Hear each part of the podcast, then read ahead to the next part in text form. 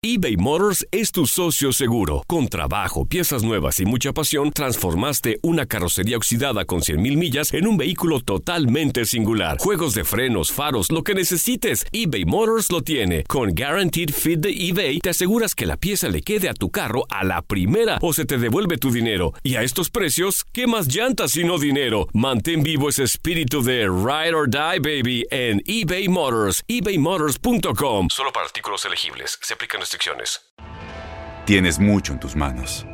Pero con solo mover un dedo puedes dar marcha atrás con Pro Trailer Backup Assist disponible. Presentamos la nueva Ford F150 2024. Ya sea que estés trabajando al máximo o divirtiéndote al máximo, esta camioneta te respalda porque está hecha para ser una parte indispensable de tu equipo. Fuerza así de inteligente solo puede ser F150. Construida con orgullo Ford. Fuerza Ford. When you buy a new house, you might say, Shut the front door! Winning! No, seriously, shut the front door. We own this house now. but you actually need to say, Like a good neighbor, State Farm is there. That's right. The local State Farm agent is there to help you choose the coverage you need. Welcome to my crib. no one says that anymore, but I don't care. So just remember, like a good neighbor, State Farm is there. State Farm, Bloomington, Illinois.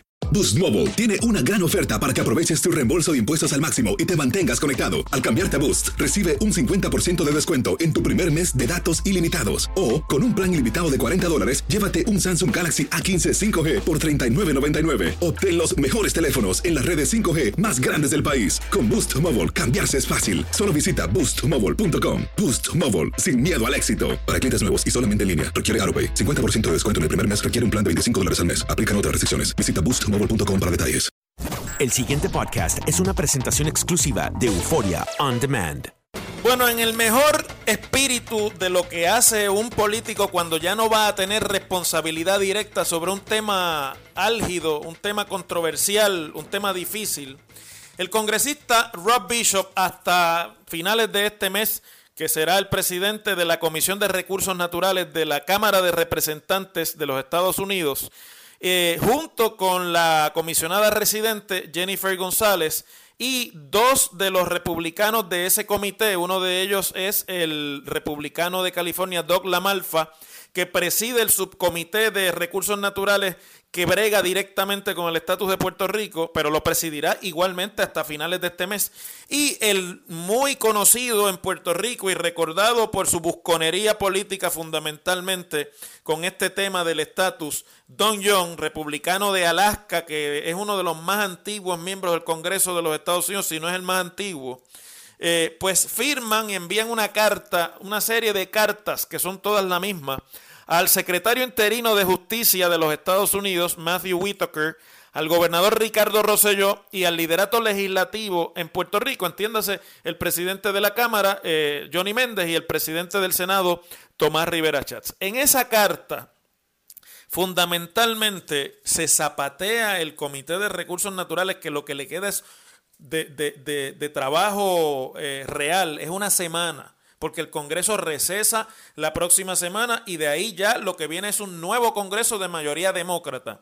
Le devuelven la bola del estatus político de Puerto Rico a, a, Puerto Rico. Se sacan de la manga un asunto procesal que solamente entretiene a los abogados y a los leguleyos que le quieren dar a esto un color que no tiene, para que con los 2.5 millones de dólares que desde 2014 están asignados en un presupuesto federal por el entonces presidente Obama para celebrar una consulta de estatus que tenga que cumpla con unos requisitos en términos de que es una campaña educativa lo que se tiene que hacer para utilizar esos 2.5 millones de dólares y que el gobierno de Puerto Rico intentó utilizar en el pasado año, cuando el plebiscito aquel eh, de 2017, que terminó con la votación de menos del 25% de los electores y con un mandato, bueno, como fueron a votar solamente los estadistas, pues terminaron con un mandato a favor de la estadidad, pero un mandato tan pírrico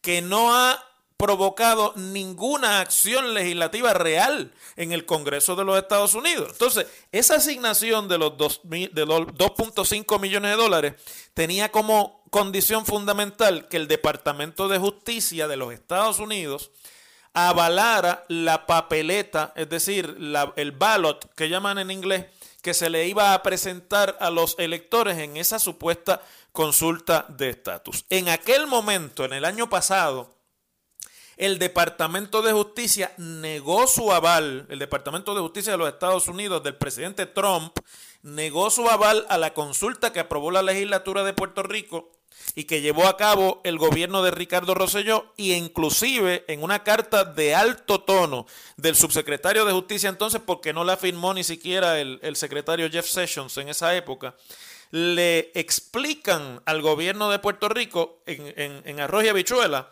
por qué aquella consulta no cumplía con las normas elementales de lo que para justicia federal requería la asignación de los 2.5 millones. Y no los dieron. Entonces ahora se sacan de la manga decirle en una carta al secretario de Justicia que, y al gobernador de Puerto Rico que ellos recomiendan que la legislatura de Puerto Rico organice un referéndum. Ya no sería un plebiscito porque solamente habría una pregunta ante consideración del electorado y cuando los referéndums son de una sola pregunta o el proceso es de una sola pregunta, se llama un referéndum que solamente se puede contestar con un sí o con un no. Que en un referéndum se consulte al pueblo de Puerto Rico sobre la estadidad estadidad sí o no, que es un proyecto político del PNP que ha sido ampliamente discutido y que el Partido Popular nunca lo ha avalado porque, bueno, entre otros, inclusive yo cuando participaba del proceso político expliqué en muchísimas ocasiones. Recuerdo que en aquel momento la propuso de la manga David Bernier cuando fue candidato a la gobernación y se montó en el, en el carro de la estación y explicábamos a algunos líderes populares que eso era realmente un disparate desde el punto de vista del Partido Popular y, del, y, de, y de los que creen en la autonomía de Puerto Rico y no en la estadidad. Porque todos nosotros sabemos, y no nos vamos a hacer aquí papelillos, cuál sería la contestación del pueblo en un referéndum sobre estadidad, sí o no. No hay duda, y yo creo que si, hay quien albergue dudas sobre eso, pues en realidad está enajenado de la, de, la, de la circunstancia política puertorriqueña, que si al pueblo de Puerto Rico se le presenta luego de toda una campaña de miedo que ustedes oyen por ahí, de que nos van a traer la independencia por la cocina, de que ya casi estamos en los brazos de Cuba, etcétera, etcétera. Si quiere la estadidad, sí o no, la contestación va a ser abrumadoramente que sí, y por lo tanto los partidos políticos endosando un proceso sí o no, que bueno, los partidos que no creen en la estadidad endosando un proceso sí o no, lo que harían es servirle en bandeja de plata la tan ansiada supermayoría que el movimiento estadista nunca ha podido conseguir con reglas eh, justas en Puerto Rico. Ellos dirán que el 97% del referéndum del año pasado fue una mayoría, una supermayoría, pero todo el mundo sabe, y en el Congreso se lo sacan a cada rato, que no se puede tener una supermayoría si lo que votó fue menos de una cuarta parte del electorado que puede decidir esa pregunta. Entonces el planteamiento del lame duck, presidente de Recursos Naturales de la Cámara, eh, Rob Bishop, es que se utilicen los 2.5 millones de pesos para una campaña de un plebiscito estallación, que todos sabemos que cuesta más de 2.5 millones de pesos. Pero lo que se quiere entonces es con eso dar a entender que de esa forma se conseguiría un proceso con el aval del gobierno federal, lo cual es falso. Lo que hace Don John eh, en realidad es zapateándose de la responsabilidad legislativa que está en el Congreso.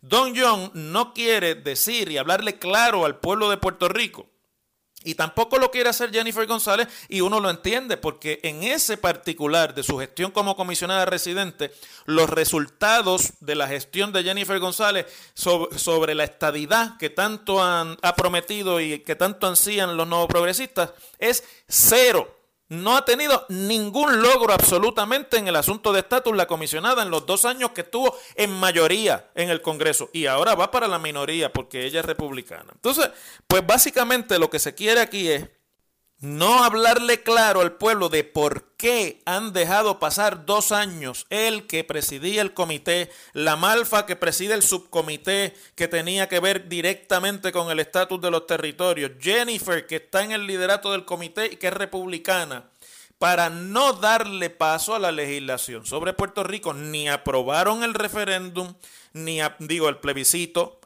que se propuso, ni aprobaron la legislación de eh, incorporación de Puerto Rico que está pendiente allí y que inclusive tenía al propio eh, Rob Bishop como coautor, el proyecto 6246, que es de Jennifer y se lo colgaron en el último proceso de votación de agendas legislativas antes de cerrar el Congreso. Y con esta carta, en realidad, lo que quieren es, primero, crear el issue en Puerto Rico, y meter en la defensiva al Partido Popular. De eso es que se trata. Y la otra cosa que quieren es zapatearse legislativamente Rob Bishop y sus secuaces para poder seguir viniendo a Puerto Rico y coger de tonto a los incautos que le piensan y que le creen a él que estuvo haciendo algo a favor de la estadía, para lo cual se presta la comisionada residente Jennifer González. No sé en qué esperanza, porque lo que le queda de cuatrienio como comisionada lo va a tener que vivir en la minoría. Esta mañana la estaba escuchando en una entrevista en otra emisora que hizo la, compañera periodista Carmen Jovet. Y a mí me sorprende la, la corta memoria de estos funcionarios y, lo patético del planteamiento político que Jennifer está tratando de convencer a Puerto Rico de que finalmente va a resolver el problema de estatus. Porque le preguntaban, oiga, ¿Y eh, ya tiene apoyo en el Senado? No, no tengo apoyo. ¿Y ya usted habló con Raúl Grijalba, que es el nuevo presidente del comité? Lo que vaya a pasar legislativamente tiene que pasar por Raúl Grijalba. No, yo no sé qué él piensa sobre el asunto. ¿Y, quién, y usted tiene el apoyo de otros miembros del Congreso? que otros miembros del Congreso? No, en realidad no ha ocultado. O sea, esto es una bola de humo. Aquí no hay ninguna base real para uno pensar que ni el Departamento de Justicia Federal con un secretario interino que estará ahí unos meses en lo que el presidente nombra un nuevo secretario y el Senado de los Estados Unidos, que es muy complicado, se lo confirma, van a echar a andar un asunto como el del estatus de Puerto Rico en medio, además, del de, eh, lío que existe por el uso de fondos de la recuperación de los huracanes, por la efectividad de la Autoridad de Energía Eléctrica, por la despolitización de las corporaciones públicas en Puerto Rico, el issue de la deuda pública, las dificultades para meter en cintura presupuestaria y fiscal al gobierno, la incapacidad de la Junta de Supervisión Fiscal creada por los republicanos para resolver el problema fiscal y encaminar la, eh, la, eh, reestructuración de la deuda.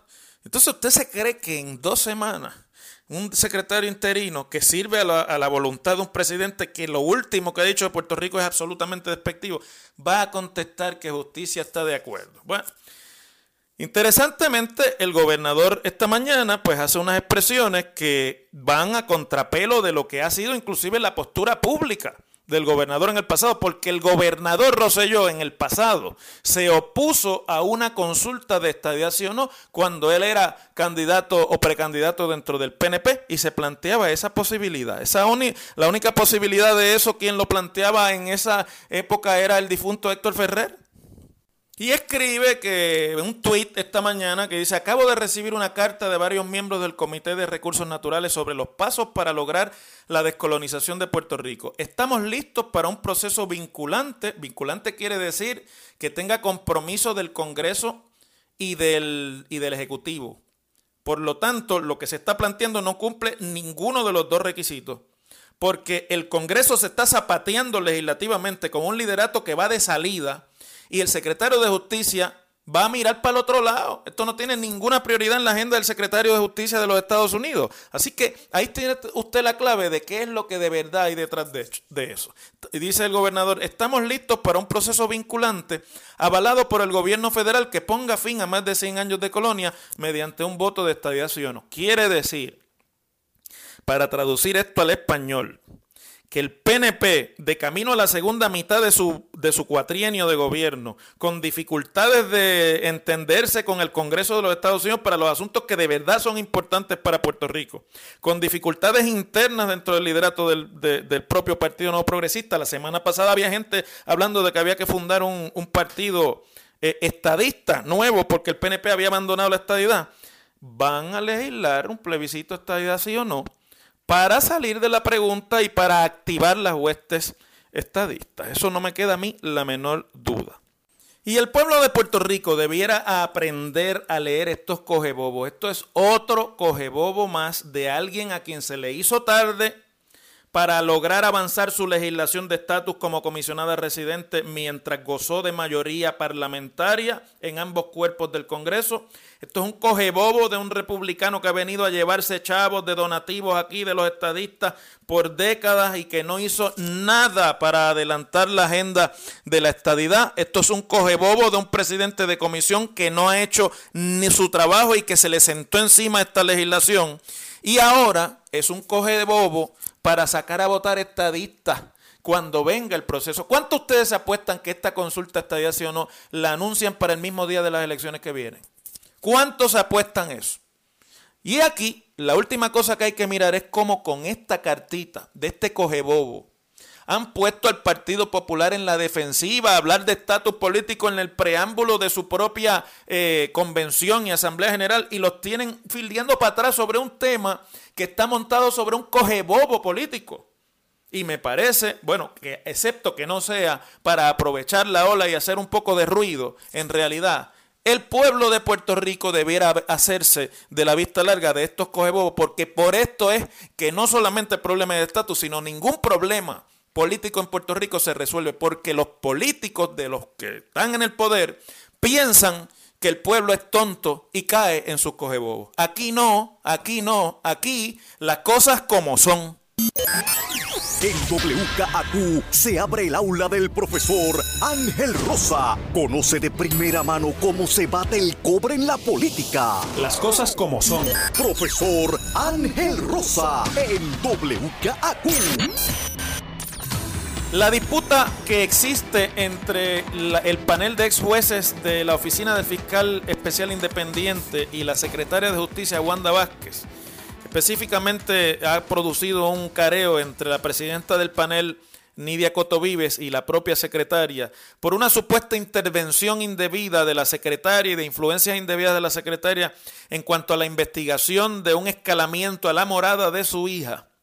Pues hoy ha tomado un giro bastante confuso. Aparece una información eh, de la periodista Nidia Bausá en el periódico Primera Hora, en la que se alega que hoy el, grupo de fiscales que eh, investigó preliminarmente la querella y que es el que hace recomendaciones de pasos a seguir al panel de ex jueces, que bajo la ley del FEI son los que pueden radicar cargos contra un funcionario de alto nivel electo o miembro del gabinete y Nidia Bausa dice que los fiscales concluyeron su investigación y que, y que recomendaron ya un curso de acción, pero que el, panel del de ex jueces no ha tomado acción. Entiéndase, básicamente una decisión que queda en manos de Nidia Cotovive.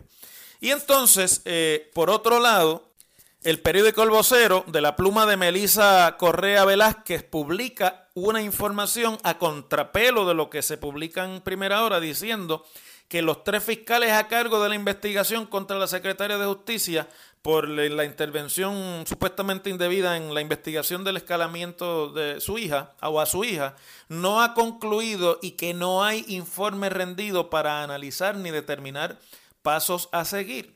Y la propia eh, presidenta del FEI, la licenciada Coto Vives, dice, y yo voy a citar la información que pone Melissa Correa en el periódico, los fiscales por disposición de ley tienen 30 días luego de que se acaba una investigación para determinar si van a presentar cargos o no, o si van a presentar un informe.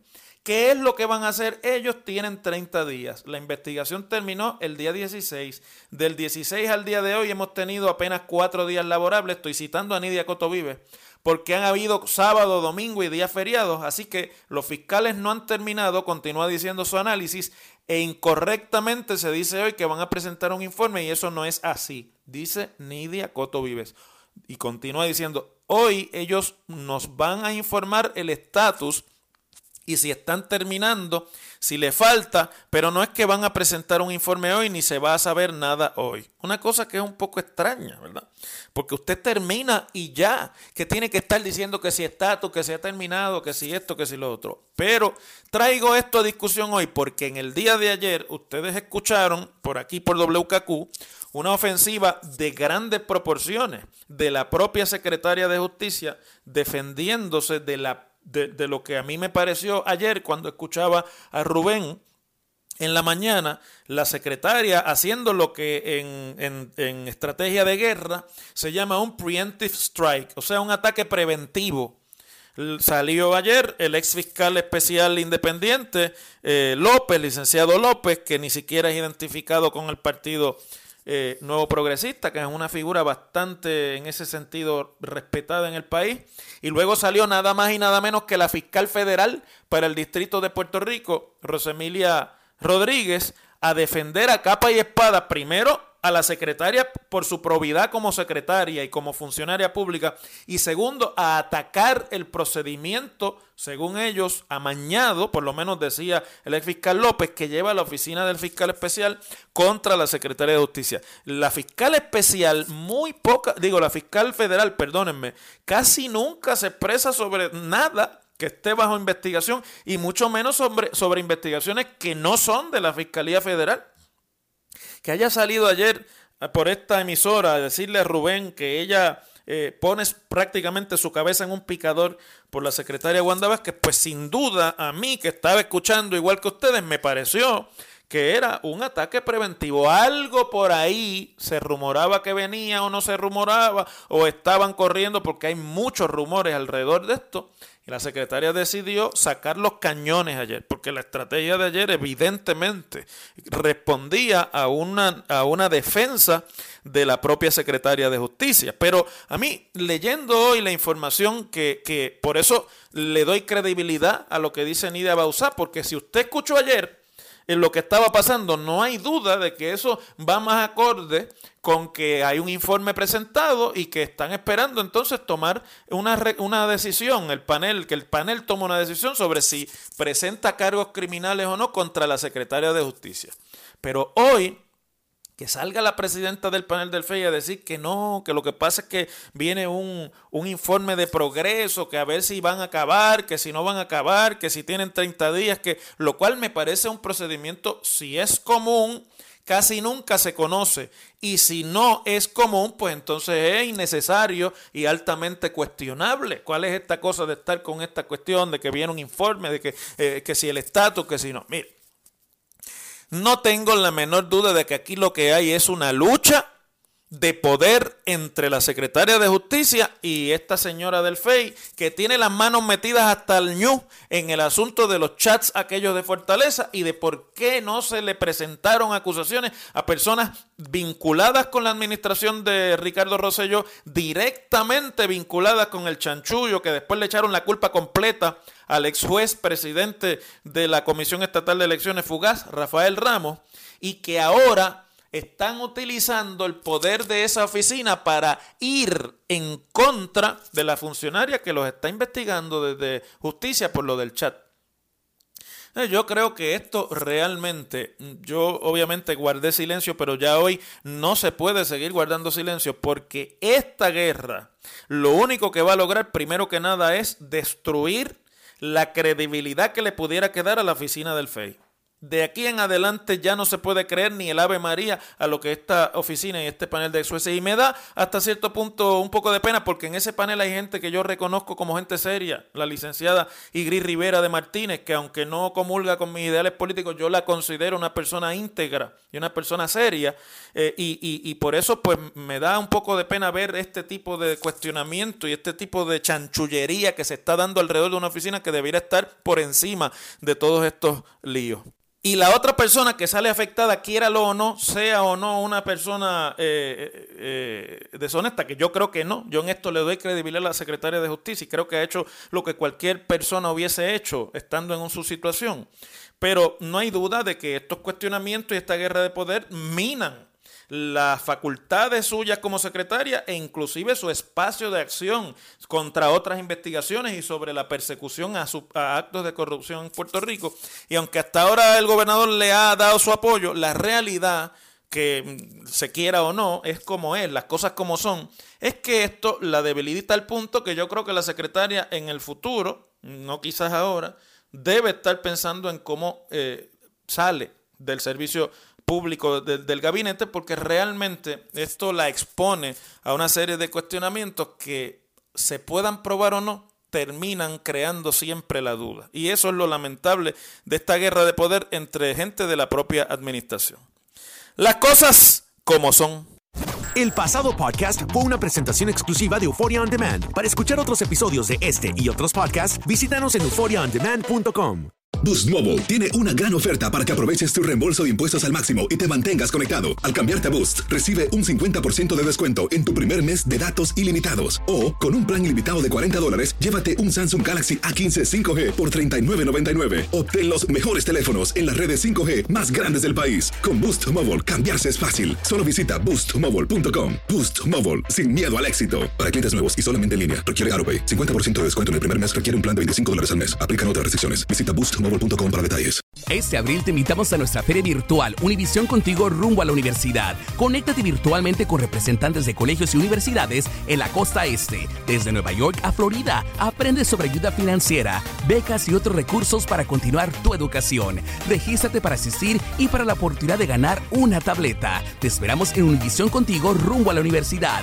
del 3 al 9 de abril. Regístrate ya en univision.com diagonal universidad.